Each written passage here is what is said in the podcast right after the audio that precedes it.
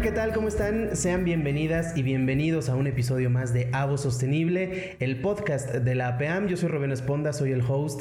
Como ustedes saben, en cada nueva emisión de este podcast traemos temas muy interesantes, completamente ligados a la producción de aguacate de nuestro país. Y el día de hoy tenemos un tema sumamente interesante, un tema que yo creo que nos va a despejar muchas dudas, un tema que nos va a hacer reflexionar y que nos va a generar conciencia hacia el futuro en la producción agrícola de este país, y particularmente por supuesto, en la producción de aguacate.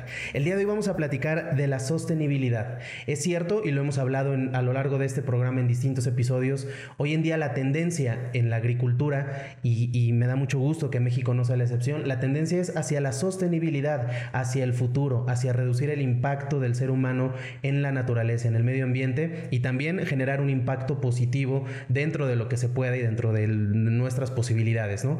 Eh, la industria aguacatera es enorme y lo hemos dicho y es sumamente bondadosa. Y además es pionera en el tema de la sostenibilidad. Y por eso hoy vamos a platicar de esto porque resulta que existe algo llamado el Consejo Nacional Agropecuario. ¿Qué es el Consejo Nacional Agropecuario? Lo vamos a descubrir el día de hoy que además acaban de inaugurar también su área de sostenibilidad. Y el día de hoy decidimos invitar a Patricia Toledo, que es una máster en este tema, ya lo van a descubrir. Ella es licenciada en Mercadotecnia con especialidad en negocios internacionales por el Tecnológico de Monterrey. También es maestra en agronegocios por el Colegio de Postgraduados. Eh, ella ha sido responsable de liderar e implementar una agenda de sostenibilidad, defendiendo temas clave y construyendo también alianzas estratégicas público-privadas en mercados clave de agronegocios en toda la América Latina, asegurando por supuesto eh, resultados de acuerdo con las políticas de la compañía. Actualmente es vicepresidente de sostenibilidad dentro del Consejo Nacional Agropecuario y también es directora de sostenibilidad y asuntos corporativos de Singenta Land. Todas esas credenciales, Patricia Toledo, gracias por estar aquí. Es un gusto, Rubén, muchas gracias. Ha sido realmente, es un privilegio, es un honor estar aquí y presencialmente lo hace más rico, muchas gracias. Y con certeza también agradezco a la PEAM por estarnos considerando como CNA en este podcast de Avo Sostenible. Encantada de estar aquí conversando. Muchísimas gracias. Yo creo que, como dices, ¿no? Eh, presencial se disfruta más. Platicábamos antes de iniciar esta grabación. Hay mucho que decir. Este, vamos a ver cómo hacemos para que quepa todo. Pero me gustaría empezar con lo fundamental que a lo mejor mucha gente no lo sabe, mucha gente no lo ubica, esto de el Consejo Nacional Agropecuario. ¿Qué es y, a qué se dedican? Sí, en, en, síntesis el Consejo Nacional Agropecuario es la cúpula agroalimentaria, realmente agrupa a más del 80% del PIB agroalimentario. Entonces, su importancia es fundamental justamente para integrar las acciones en los diferentes frentes que tenemos, agrícola, pecuario, acuícola, este pesquero, agroindustrial. Entonces, realmente a través del Consejo o el CNA, como llamamos, sumamos las iniciativas del sector también privado para tener un diálogo también con el sector público y pues justamente esto, sumar en materia de hacer eh, de nuestro México un sistema agroalimentario mucho más competitivo, rentable y sostenible. Y ahí que estamos actuando como consejo. Se podría decir que el Consejo Nacional Agropecuario engloba, como nos dices, todas estas industrias agrícolas, pecuarias, este, todas, pero además de distintos sectores, ¿no? O sea, no, no se enfocan solo en lo público ni en lo privado, es todos jalando para el mismo lado, todos somos equipo. Es correcto. De hecho, una de las fortalezas que tenemos en el Consejo justamente es sumar alianzas. A nosotros eh, como, como gremio realmente nos interesa mucho tener un diálogo diferenciado, constructivo, insisto, tanto con la parte pública, ¿no? el gobierno, este, como, pero también con estos organismos internacionales y nacionales, por supuesto, que contribuyen en tener una agenda realmente de productividad, de rentabilidad y les digo, y ahora de sostenibilidad para construir juntos un sistema agroalimentario mucho más fuerte. Nuestro México ya es eh, ¿no? uno de los países que tiene este potencial agroalimentario pues justamente en el CNA sumamos estos esfuerzos para hacer esto cada vez más competitivo como país. Y, sobre todo porque la, sostenibilidad es la tendencia, ¿no? O sea, yo lo he preguntado en este programa a distintos invitados, no porque yo sea pesimista, pero de pronto nos llenan de mucho pesimismo, valga la redundancia, de no, ya vamos tarde, no, el cambio climático. Y entonces siempre la respuesta, y me encanta, es nunca es tarde para empezar a hablar de sostenibilidad. Sí, es necesario y, nos estamos tardando en el sentido de pudimos haberlo hecho hace 30 años, pero aún así hoy en día 2023 no es tarde. ¿por qué el Consejo Nacional Agropecuario decide abrir esta área de sostenibilidad, que es algo relativamente nuevo para ustedes, y qué intención tienen con esto? Podría ser obvia la respuesta, pero creo que si nos lo desmenuzas lo podemos entender mejor. claro, y justamente pues para tu audiencia aquí en, también en Avo Sostenible, creo que viene mucho a ver el que podamos profundizar un poco en esto. Y empiezo por la primera parte, que en el Consejo Nacional Agropecuario este año, en el 2000, realmente 23, se creó esta vicepresidencia de sustentabilidad porque justamente vemos la oportunidad que hay en el sector para sumar el esfuerzo. O sea, realmente de forma transversal, eh, desde, ¿no? Desde, desde a nivel presidente, que es el licenciado Juan Cortina ahorita, pero con toda la membresía realmente que existe, sabemos que frente a este desafío de cambio climático y los impactos que ha generado el cambio climático, tendremos una oportunidad de oro de poder sumar los esfuerzos que estamos haciendo en los diferentes subsectores. Ya te decía el agrícola, el pecuario, el pesquero, agroindustrial, etcétera. Entonces sí, eh, nuestra forma de operar es en el Consejo estar integrando las iniciativas que tenemos en cada uno de los subsectores. Esta vicepresidencia justamente tiene esos objetivos de generar, por ejemplo, si los resumos son tres principalmente, de cómo generamos esfuerzo en, construir una sola voz, ¿no? Frente a, a posicionarnos como sector de una forma sustentable, sostenible Dos, el cómo realmente llevamos estas prácticas y buenas iniciativas de sustentabilidad a campo y las masificamos, generamos un impacto mayor. La suma del esfuerzo con certeza genera un impacto mayor. Y tercero, justo esto, el cómo comunicamos y estamos frente a diferentes audiencias contando nuestras buenas historias como sector. Y bueno, y pues nuevamente sumo y felicito ¿no? que ustedes estén teniendo este, este podcast y que estén teniendo algo sostenible como como uno de los focos aquí para el aguacate. No, ustedes también eh, hacen posible que esto, que esto suceda, pero es cierto, necesitamos vías de comunicación, ¿no? Salidas, canales que, porque a lo mejor ustedes hacen todo muy bien y nadie se entera, ¿no? Queda todo dentro de, de la industria. Algo que me gusta mucho de esto es que no solamente llega a la gente que está metida en la industria del aguacate, que puede llegar a cualquier persona. Ahora, con internet, cualquier persona que se lo encuentre, este episodio va a decir, oye, qué interesante. Y por eso me gusta que lo, que lo digamos con, con peras y manzanas, ¿no? Porque a veces damos por hecho que la gente ya sabe de lo que estamos hablando, como esto, que es el Consejo Nacional Agropecuario. Y a lo mejor por ahí, con una o dos personas que no conocían de este tema, nos escuchen y se queden, con eso ya logramos muchísimo. En ese sentido, en el de la comunicación, ¿Cómo van a hacer para que las iniciativas para contagiar a los demás, a la industria agrícola de entrémosle a la sostenibilidad, ¿no? Eh, vamos a sumar juntos lo que tú decías, sumar esfuerzos y tener una sola voz, pero ¿cómo lo logras? ¿Cómo, cómo invitas y cómo haces que se quede toda la gente del sector eh, agrícola? Claro. Y mira, sí te puedo decir que hay ya en el Consejo, en la membresía del Consejo, ya hay una visión común de sumarse en una agenda de sustentabilidad y ya una gran mayoría ya está teniendo iniciativas puntuales en el que genuinamente existe un propósito de contribuir en las tres vertientes de la sostenibilidad, en el económico, en el medioambiental y o en el social, que son las tres vertientes que tenemos. Entonces ya identificamos algunas como de estas iniciativas y también este, este un propósito común. Entonces ya existe esto en, en el Consejo pero el cómo para materializarlo también, pues también voy a posicionar acá que una de las grandes directrices, digamos, que tenemos es cómo contribuimos en lo que se llaman los objetivos de desarrollo sostenible, ¿no? estos son, bueno, en realidad son 17 objetivos que la, que la ONU lanzó, pero nosotros en el Consejo Nacional Agropecuario lo que hicimos después de un análisis es enfocar. Es decir, ¿dónde tenemos que tener justamente esa prioridad y foco para atender este, pues este desafío, ya lo decía, de cambio climático y materializarlo y convertirlo en beneficios específicos, cuantificables y puntuales en el campo mexicano? Y te puedo decir que hay seis directrices, ¿no? Em, em, basados en ocho de los objetivos de desarrollo sostenible. Entonces, ya hay una mecánica de cómo integrar todo esto en, en materia de sostenibilidad pero este, puntualmente colocar iniciativas específicas que ya nos estén sumando como en estos esfuerzos. Em, y solo por, por, mencionar, tenemos estas seis directrices, directrices que es cómo hacemos un mejor cuidado del medio ambiente, eh, nos enfocamos a seguridad alimentaria, a inclusión, a agricultura regenerativa, a consumo responsable y ecosistemas saludables. Entonces son como seis directrices que les menciono en las que ya eh, como consejo estamos sumando estas iniciativas, estos esfuerzos y mapeando e identificando todas estas historias de éxito y a la vez también identificando oportunidades para sumar más aliados y estar más cohesionados en esta agenda. Claro. Eh, normalmente cuando tocamos este tipo de temas en el podcast, pues vienen cuando ya hubo cierto grado de éxito, cierto grado de, eficacia, ¿no? Y entonces vienen y nos platican. Pero me queda muy claro que detrás del, éxito hay toda una serie de retos, ¿no? De desafíos, por muy corto que haya sido el periodo entre que iniciaron y que están aquí, ¿no? En, tu caso que es algo relativamente nuevo, ¿cuál es el mayor desafío al que te has enfrentado a la hora de crear esta área de sostenibilidad en el consejo? Que digas, híjole, esto no lo esperaba, o sí, pero no a este tamaño, y que ahí van sorteándolo de a poquito, que ya lo lograron. ¿Cuál ha sido ese mayor reto?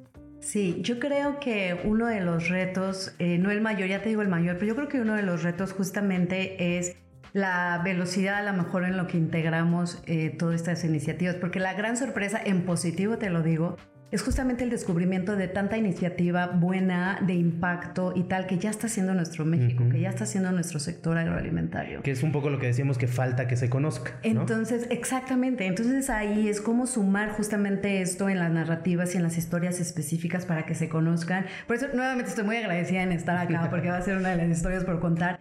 Porque el principal, te voy a decir, desafío y oportunidad al mismo tiempo es contar nuestra historia desde una perspectiva de constructiva y de que nosotros somos como sector pues parte de este cambio positivo. A ver, como subsectores, todos los subsectores generan un impacto en, ¿no? en el, a lo mejor en el medio ambiente o en, en, este, pues en el ámbito natural del ecosistema, cualquier sector. Entonces, justamente para nosotros la oportunidad que tenemos y justamente también el, el desafío es contar esta historia desde una perspectiva en que la sociedad y el, pues el ciudadano de a pie, ¿no? Este, cambie esta, esta mentalidad y haga más, esté más consciente tanto de las acciones positivas y como también de las implicaciones que tiene también eh, generar una agenda de sostenibilidad en nuestras cadenas de valor. Eh, tema clave, el tema de consumo como responsable o de las, las campañas que se hacen para tener mejores prácticas agrícolas en campo ¿no? El pensar en un agricultor cuando uno está comiendo, pues a veces no se da mucho en, en, la sociedad, ¿no? Pues uno nada más como que siente la disponibilidad de alimentos. Sí, que lo compras a la vuelta del mercado y sin pensar en lo que hay atrás. Entonces, este es, el, este es una para mí de las oportunidades fantásticas, ¿no? Sí es un desafío porque creo que pues tenemos, eh, venimos de un negativo en cuanto a veces de percepción en términos de eso, pero tenemos tantas historias positivas y nosotros como sector agroalimentario generamos este impacto positivo. Ya no solo incluso estamos diciendo vamos a mitigar el impacto. Lo que ahora estamos diciendo estamos siendo realmente parte de ese cambio propositivo de la forma en que se producen alimentos en nuestro país. Y eso es totalmente un cambio de mindset, de mentalidad y conciencia, este, pues de todos los actores de la cadena, ¿no? Desde, insisto, desde el productor primario, el, ¿no? El que está en campo, como de los transformadores, ¿no? Las empresas y el consumidor final. Entonces, pues ahí está la oportunidad y el desafío al mismo tiempo, ¿no? Pero es fantástico el Sí, porque además siento que es un tema que, que hemos escuchado tanto tiempo en las noticias, en la radio, en la televisión, que de pronto es como, ay, ya, ¿no? O sea, yo me he encontrado con gente que no cree en el cambio climático.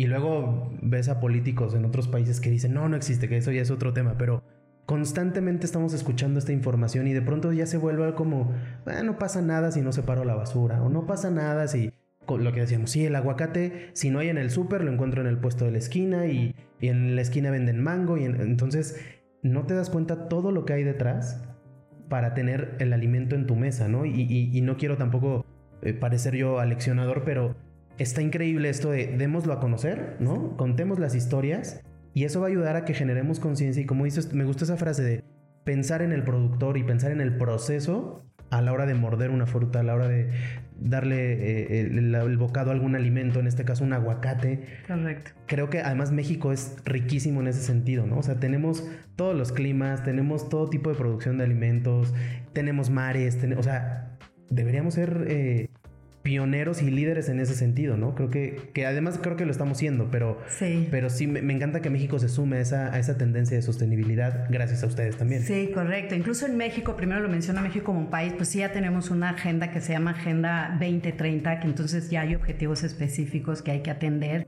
pero buenísimo porque yo creo que como país ya estamos en una ruta hacia atender objetivos del desarrollo sostenible. Ahora, y me encanta que ya empecemos a hablar directamente de la PEAM, porque justamente la PEAM fue, fue uno de los pioneros en, en, sumarse a estos objetivos y en tener esta visión de decir en dónde, en qué objetivos específicos voy a contribuir en esta agenda y colocar acciones específicas. Entonces, sí, sí reconozco muchísimo que la PEAM y ya como con el, el, el cultivo de aguacate, pues ya tiene una trayectoria andada bastante buena con, con, con muchas de las prácticas. Y regresándome al, al, al, tema también de la oportunidad, en México, por ejemplo, bueno, a nivel global, se estima que para el 2050 se tienen que aumentar como la producción de alimentos en un 50% también. Entonces la pregunta es cómo hacemos esto también de forma sostenible, ¿no? Este ya es una estadística y una tendencia global y México pues no está atrás. Ahora reconecto con lo que tú decías como país y me encanta que ya lo hayas posicionado, porque en sí México somos un país que es multidiverso tenemos microclimas. A la vez también tenemos un, país semiárido, porque también nuestros suelos también como que son estos Entonces, cuando tú me preguntas, ¿y cómo es que aquí encaja este, la agenda de sostenibilidad? Pues justamente por esto es que impulsamos a ver sistemas de producción ¿no? en campo mucho más sostenible. ¿Esto qué significa? Pues el uso también de tecnologías apropiadas a los ecosistemas eh, de los diferentes cultivos. Claro, aguacate es ¿A qué me refiero esto? Es que no es como una fórmula de tales tecnologías para todos los cultivos. Cada vez esto está siendo más sofisticado. Entonces, dependiendo. como más particular. Es más particular. O sea, es dependiendo del ecosistema en donde esté este cultivo clave, en ese ambiente es como se tiene el, tanto las buenas prácticas como el uso de tecnologías apropiadas para esas condiciones de plagas, de enfermedades, de tipo de suelo, del tipo de clima, de hacia dónde va dirigido el cultivo, ¿no? Entonces hay muchas condiciones que tener y cada vez son más, insisto, más especializadas o sofisticadas, diría yo, en términos de utilizar tecnologías, buenas prácticas en campo, sistemas también, por ejemplo, que faciliten una producción sostenible como sistemas de riego, sistemas de precisión, etcétera. No se diga el correcto uso de tecnologías también ya como en campo, que son todos los insumos agrícolas y demás y el manejo que se tiene en sí como del cultivo, ¿no? Es una realidad que nosotros, incluso en el Consejo y en los diferentes subsectores, pues estamos enfocados también en decir cómo tenemos el mejor uso de los recursos naturales, llámese suelo, agua y biodiversidad. Entonces, cada uno de estos componentes se tienen que evaluar en los sistemas de producción específicos que hacemos. Y esto pues sin duda es algo que, que y con el cultivo de aguacate, de aguacate, dado también su naturaleza de exportación que ya tenemos, ¿no? O sea, en México al final pues somos líderes en la exportación de aguacate también, entonces pues eso también cumple con ciertos criterios de exportación y demás, que justamente por eso creo que también hemos podido mantenernos y subir esa tendencia en el mercado. Claro, y además... Eh lo decías al inicio, ¿no? El Consejo Nacional Agropecuario engloba todos los sectores, ¿no? y, distintas industrias, por así llamarle. Entonces, al tener a la PEAM en el lado de la agricultura, siendo una empresa líder, eh, no solo en México, en América Latina, el otro día nos decían aquí en este mismo programa, o sea, de verdad no saben lo que es la PEAM a nivel mundial, ¿no?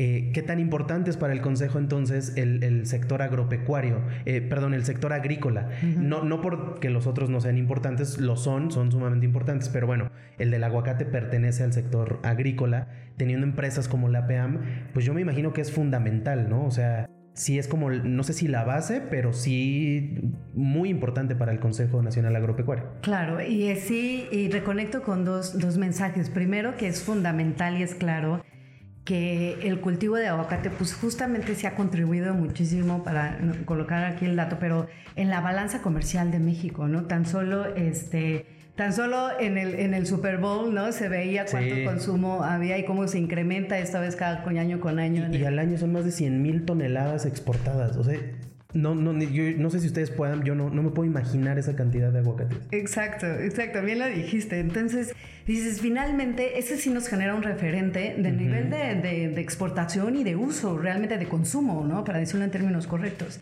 Entonces, para el Consejo Nacional Agropecuario, pues en sí es, es uno también de los de los referentes también, que cómo se está posicionando también todo, ¿no? El cultivo, el consumo y pues las prácticas justamente de sostenibilidad ahora, que incluso pues estando aquí en, tu, en el podcast y este podcast es una es un ejemplo claro de esto, de cómo también se está concientizando mucho más a la sociedad de todas las prácticas eh, de sostenibilidad, buenas prácticas en campo que se están haciendo también como para el cultivo. ¿no? Entonces ya hay toda una agenda verde, unas iniciativas, incluso ellos eh, en, en, en, APAM incluso se firmaron los objetivos de desarrollo sostenible también como pioneros en eso. Sí. Entonces, sí, el tema de las certificaciones, todo eso, eh, de verdad es que ha sido impresionante ir descubriendo con el paso de los episodios la importancia y la grandeza de la APAM.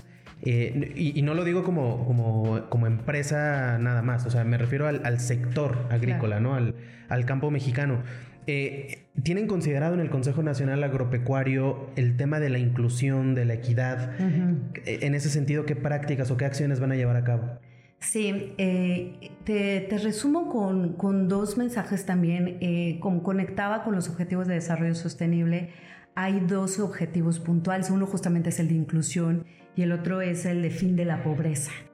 Conecto con esto como un marco de referencia, porque en el tema de inclusión sí hay, digamos, tres sublíneas eh, de trabajo, que una sí es claramente cómo se incluye a las mujeres y a, a, la parte sí, de género, se considera mucho más dentro de todo este eh, toma de decisiones dentro de los ambientes agroalimentarios como tal y pues entre las unidades de producción. Entonces, si esta igualdad eh, o luchar por esta igualdad de circunstancias y demás, sí es algo que hace parte de de la agenda y, y, ya estamos ahí, ¿no? No es una cosa que va a ser diferente porque pues ya cada vez, cada vez la membresía está mucho más en esto. Pero la otra también muy importante es justamente con los trabajadores de campo, es con este, todas las condiciones sociales que existen alrededor, ¿no? Como de los sistemas de producción, pues también es algo que dentro de los ODS se está considerando para uh -huh. ponerle fin a la pobreza.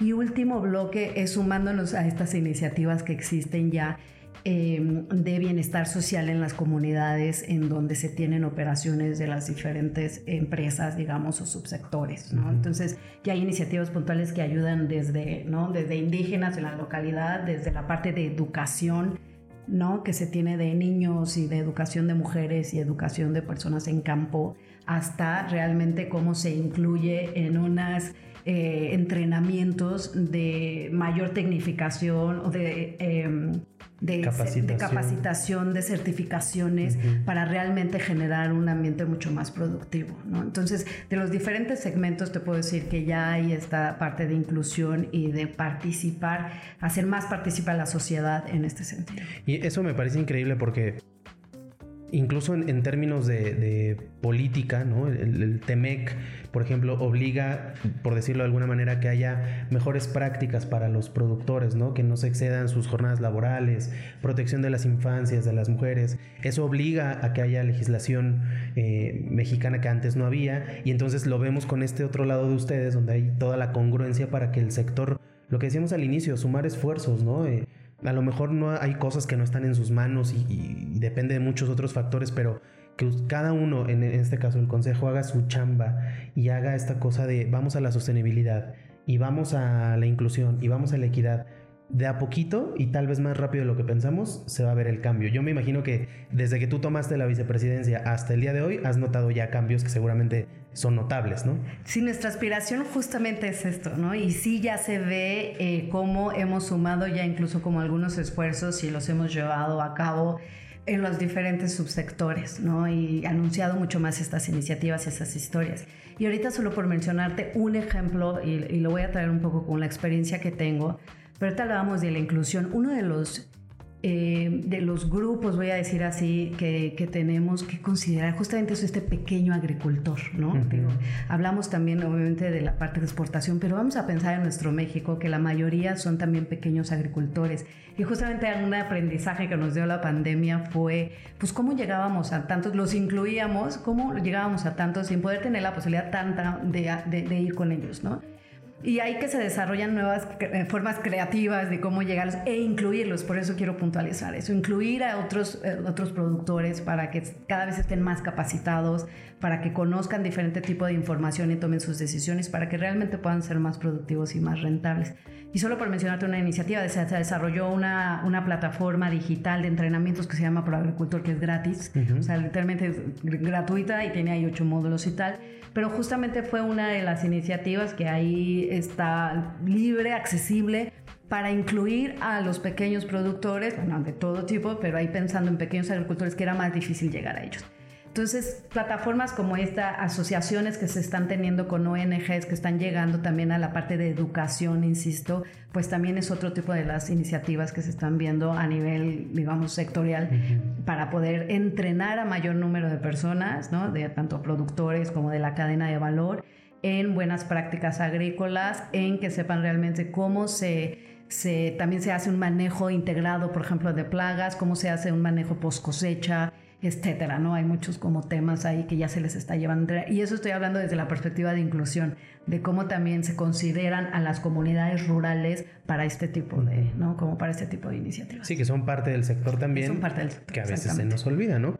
Eh, ¿Tienes por ahí alguna anécdota, alguna historia de vida, alguna historia de éxito de este tipo de, productores que, que haya trabajado con ustedes, que ustedes lo hayan sumado y que se te haya quedado guardada? Sí, pues mira, lo, puntualizo en, por ejemplo, uno de los pequeños productores que hay en las zonas de Puebla y, Tlaxcala, esa división y demás, que justamente con ellos empezamos a, fomentar lo que en su momento también era la cultura de la cultura, la, agricultura de conservación. Que la agricultura de conservación realmente es también eh, dejar como una cobertura en el suelo, ¿no? Después de cosechar. O sea, normalmente la práctica luego era que pues... Se llevaban todo. Se llevaban todo, ¿no? A ver, y, luego pues claro, nos gusta ver el campo bonito, ordenado y demás. A veces como dices, bueno, dejar la cobertura no parece estéticamente, ¿no? Que estuviera pues limpio. Pero qué tal que empezamos a hacer como estas prácticas de agricultura de conservación y de, bueno, ahorita ya de agricultura regenerativa. Y primero a lo mejor el agricultor justamente estaba, digamos, con el el, sentido de la duda, ¿no? Medio que nos puso a prueba a ver qué, qué, qué, qué salía de ahí. Y este, hoy día te puedo decir que son de los agricultores, y son pequeños agricultores, por eso lo menciono, porque pues hoy día, a ver, son agricultores también que son de maíz y de hortalizas en pequeña escala. Realmente ellos están haciendo todas las prácticas de agricultura regenerativa, de colocando, por ejemplo, márgenes multifuncionales para incrementar la biodiversidad de polinizadores que existe ahí. Ahora están colocando protocolos para salud de suelo y ellos mismos ya evidencian cómo es que pues la salud de suelos, ellos empezaron a cuidarla, pues ahorita mismo te dicen, no, pues tengo un suelo más fértil y me, me eh, produjo más ¿no? De rendimiento y tengo más este, eh, polinizadores y tengo otro tipo ya de bichos. ya notaron el cambio. tipo de bichos estando aquí favoreciendo. Entonces, pues realmente ahí es donde tú ves cómo el productor en sí, como contando esta historia, ellos justamente ven el beneficio de esto. Entonces, hoy sí ya digo, bueno, tenemos estas historias muy buenas que contar, porque aparte de que ponen, obvio, un, un portafolio de tecnología y de lo que tienen de producción ahí en sus cultivos de maíz y de hortalizas, pero también ya lo están haciendo con prácticas sostenibles. Sí, ya, ya como que tuvieron este cambio de, chip, ¿no? Ya, ya lo hacen ellos por sí mismos. Exacto. ver la ventaja. Y ahora lo que estamos, lo, bueno, ellos mismos incluso lo que están haciendo, pues es contándole esto a otro tipo de productores de la zona y llevándolos a que conozcan en sus campos los beneficios y pues ellos ya los pueden ver y demás. Entonces ya está haciendo como una multiplicación, ¿no? De, de conocimiento y que ellos mismos se convencen obviamente por por, pues, por lo que están viendo y por la propia narrativa del producto. Y ahí sí, digamos, nosotros incentivamos como el, el inicio. Esto ya se convierte... Y lo demás depende de ellos. Esto ya se convierte en una este, en algo orgánico, por así llamarle. y, creo que la... Perdón que te interrumpa. la gran ventaja es que estos pequeños productores se lo van a heredar a sus hijos y sus hijos, ¿no? O sea, ya, ahí es donde está el cambio. Correcto. De ahí viene la sostenibilidad, ¿no? Correcto. Eh, esto que decías de, la, cosecha y la siembra eh, de conservación, ¿no? ¿Cómo le llamaste? De labranza de conservación o eh, cultura de conservación. Cultura de conservación. Esto tiene que ver con, el tema de proteger y conservar los recursos naturales que tenemos, ¿no? Es correcto, es correcto. Y puntualmente el suelo ahí, este, finalmente, mira, la vida, de verdad, la semilla, la alimentación parte de un suelo saludable. O sea, en, sí, en decir cuánto cuidamos de la, salud del suelo es justamente uno de los enfoques que ahora estamos colocando para tener un sistema de producción sostenible, porque todo parte de ahí, de la producción de alimentos. Cualquier cultivo que ahorita te me digas, obviamente, a ver, aguacate, pues parte de qué tanto tiene la salud, las propiedades, la microbiota y entender cómo convive eh, la producción de ese cultivo con eh, la salud del suelo y, nuevamente considerando esto como el ecosistema en el que se mete, pues todo parte de ahí. Entonces sí, este, el tema de conservación eh, es, parte de toda esta agenda de, de, sostenibilidad y demás, así como aplicación de tecnologías en sistemas de producción específico. Te puedo decir que este programa de formación de agricultores, usos eh, de riego o de, o de uso eficiente de agua, también es otra de las prácticas que tenemos acá.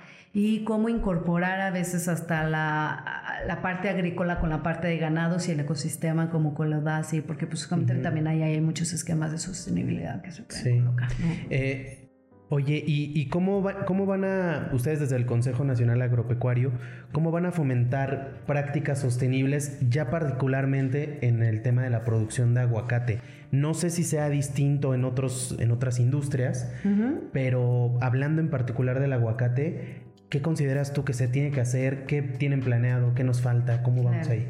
No, pues buenísima la pregunta y muy enfocada. A ver, y la, la respondo a lo mejor como en cinco puntos. Primero es el fomentar, sí, el uso de tecnologías de forma más sostenible. ¿A qué me refiero esto? A los insumos que requiere el cultivo también eh, de aguacate, ¿no? Este, sí creemos que existe esta, eh, este binomio de la parte, por ejemplo, de innovación, que siempre decimos de innovación, de, de uso de, de, productos para la protección del cultivo, ¿no? De forma eficiente. También existe todo este portafolio de biológicos que son componentes que se acompañan, no es como uno u otro, es cómo se integra todo un portafolio de innovación tecnológica, de insumos estratégicos para este, pues, tener una mayor productividad y nuevamente hacerlo de forma sostenible. Entonces cada vez más tenemos este, eh, eh, tecnologías que son eh, de menor carga química, que son también, ¿no? Que tienen mucho más precisión en qué plagas y enfermedades van a atender,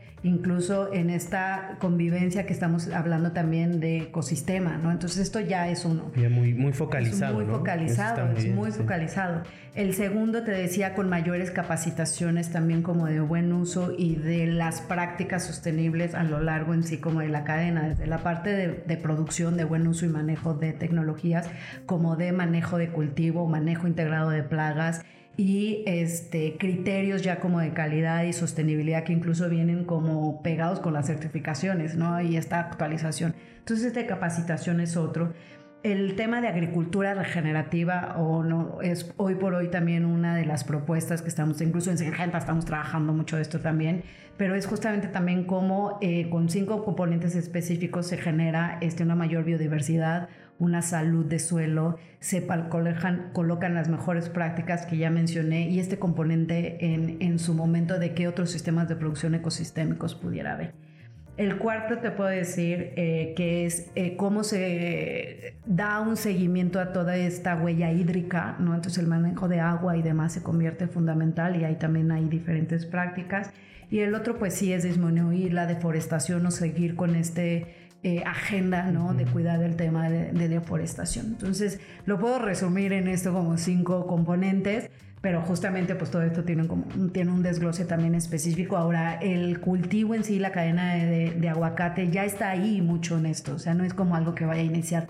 La buena noticia que ve que es traer aquí es que son prácticas que hay que justamente impulsar y fortalecer y estar ahí junto pues con APAM, con los productores y demás fortaleciendo lo que ya incluso están haciendo bien. Entonces sí es una historia de éxito y sí hay todavía un desafío para frente, pero estamos en la ruta correcta para poder impulsar estos cinco componentes. Y bueno, y obviamente ahí incluso lo resumí, pero este, yo sé que acá con APAM también está teniendo como mucho foco este, en toda una agenda verde que se llama justamente para impulsar estas. Sí, la Agenda 2030, este, Naciones Unidas involucradas. O sea, es, es un tema, como dices tú, mucho más profundo. Este fue un muy breve resumen, pero me encanta eso que dices, ¿no? Como eh, eh, también el reconocer lo que ya se está haciendo bien, particularmente en la industria aguacatera, y que ustedes llegan a sumar, a ajustar lo que se tenga que ajustar, y me imagino que también a aprender muchas cosas que, bueno, si funciona aquí lo podemos implementar acá y entonces toda la, la industria agropecuaria puede crecer a partir de lo mejor de cada uno y, lo que decíamos al inicio, todo se reduce a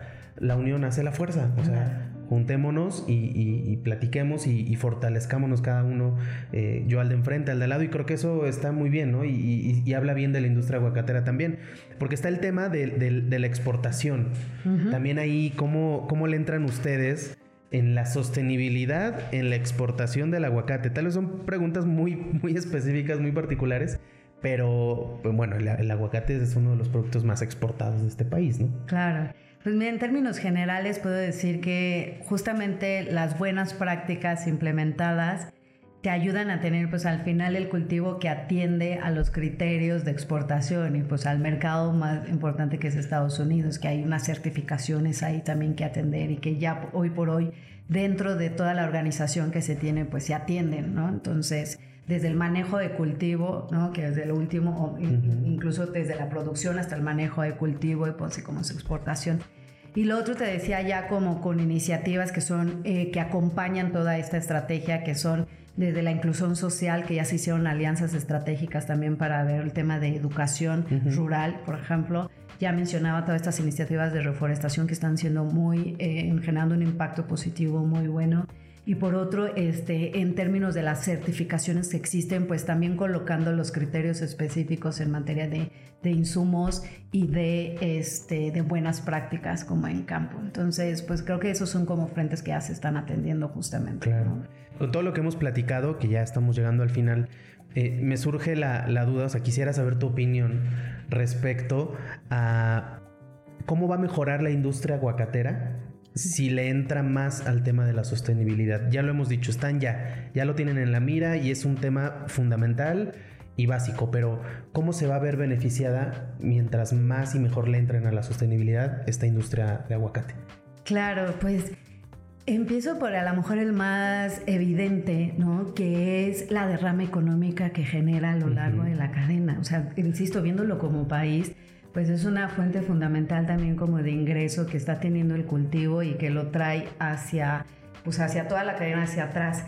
Este, y a nivel, me voy a ir a nivel productor, pues justamente a nivel productor va a conseguir tener esta mayor productividad, ¿no? Este, con esto te digo, mejor rentabilidad, entonces le puede generar, generar mayor dinero al bolsillo y esto indiscutiblemente genera esto, un mayor bienestar social porque esto permite justamente tener una derrama económica alrededor de esa comunidad o de ese rancho, de esa, ¿no? Demás. Y justamente esto genera tus mayor, tu mejor indicador de, este, de salud, de educación, de el bienestar en sí, de economía que tienen. Y si ya esto le están poniendo el componente de sostenibilidad, pues esto justamente les permite tener esta visión a más largo plazo. Entonces hay cada vez más una conciencia en que se tiene que pensar en las futuras generaciones. Y ya le voy a conectar con algo muy padre que es cómo cada vez más el agricultor, digamos que era el agricultor, voy a decirte así, a lo mejor de los 70s, ¿no? Ya que ahorita están como los hijos o los nietos, ¿no? De estas familias de agricultores que son las que se están tomando cuenta ya de los eh, sistemas de producción. Entonces esto ya lo que está permitiendo es tener también unas nuevas generaciones que están a cargo, digamos, de todo esto. Y justamente para, para, para aguacate es cómo se piensa en esa sostenibilidad de la, de la, ya de la rentabilidad de lo productor y la productividad que está generando, pero justamente para las futuras generaciones. O sea, ya no es solo pensar en lo que quien está produciendo hoy, sino los que van a producir el día de mañana y que ya se les está fomentando, y ellos mismos, la verdad es que ellos mismos ya lo provocan, es que lo están haciendo justamente ya con esta mayor conciencia este, medioambiental y social de poderlo generar en, en, forma muy práctica y que también sea negocio. Esto no es a costa de que, de que sea que le quiten. Que haya pérdidas. Que haya pérdida, al contrario, es justamente para generar incluso un modelo de negocio que ya los mercados internacionales les están pidiendo, ¿no? Entonces, pues es esto, o sea, el beneficio viene en una derrama así económica, social y medioambiental, justamente pensando a futuras generaciones en próximos años, en cómo tener esta producción de alimentos sostenible, esta producción de aguacate sostenible y sin duda el que México sigamos siendo reconocidos este, con este cultivo, con el aguacate de calidad que estamos dando y pues generando esta rama y este beneficio. Sí, a mí me parece increíble esto que dices, ¿no? Porque también lo, lo mencionamos hace rato, los productores al tener estas prácticas de sostenibilidad van a provocar que las futuras generaciones de productores sigan dedicándose a eso porque es rentable, porque es sostenible, porque es este eh, ya no es porque es su única opción, sino porque realmente lo quieren hacer, porque les conviene y, evidentemente del otro lado el consumidor también, para decir, tengo aguacate para rato, ¿no? O sea, creo que eso también para mis hijos y los hijos de mis hijos. Eh, Patricia, ha sido un verdadero placer platicar contigo, creo que ha sido un episodio muy, muy aleccionador. Eh, me, ha encantado esta plática. Un último mensaje que quieras darle a la gente que nos ve, que nos escucha y que a lo mejor te faltó decir algo un mensaje final que nos quieras regalar. Muchas gracias. Realmente ha sido una dicha estar, estar aquí con ustedes. Realmente agradezco nuevamente este, el que podamos estar teniendo una voz sostenible esta charla muy enriquecedora. Y creo que al, realmente a tus escuchas yo les diría, piensen justamente en el agricultor, ¿no? Piensen justo cuando se estén disfrutando su guacamole, este, ¿no? Le estén poniendo su aguacatito que tiene, pues todas las propiedades, muchas propiedades ahí de, de beneficio, pues que empiecen justamente en cómo el agricultor y la cadena ya lo está produciendo de forma sostenible. O sea, sí quisiera impulsar este componente de, de sustentabilidad que cada vez más está en los sistemas de producción y aguacate sí claramente es uno de los que ya está siendo líder en México en colocar estas prácticas en campo y este, pues, y en su cadena. Entonces, para mí es un privilegio el poder estar eh, con el Consejo Nacional Agropecuario, con la industria, apoyando estas iniciativas, pero sin duda también felicito pues, a la PEAM y a, y a todos los agricultores eh, que están produciendo aguacate, la forma en que ya están eh, revolucionando el cómo se, se transforma la agricultura en México. Entonces, pues muchas gracias Rubén, es un verdadero privilegio estar aquí. Al contrario, gracias a ti, Patricia Toledo, encargada del área de sostenibilidad en el Consejo Nacional Agropecuario. Ojalá que no sea la última vez que nos visites. Muchísimas gracias. Gracias a ti.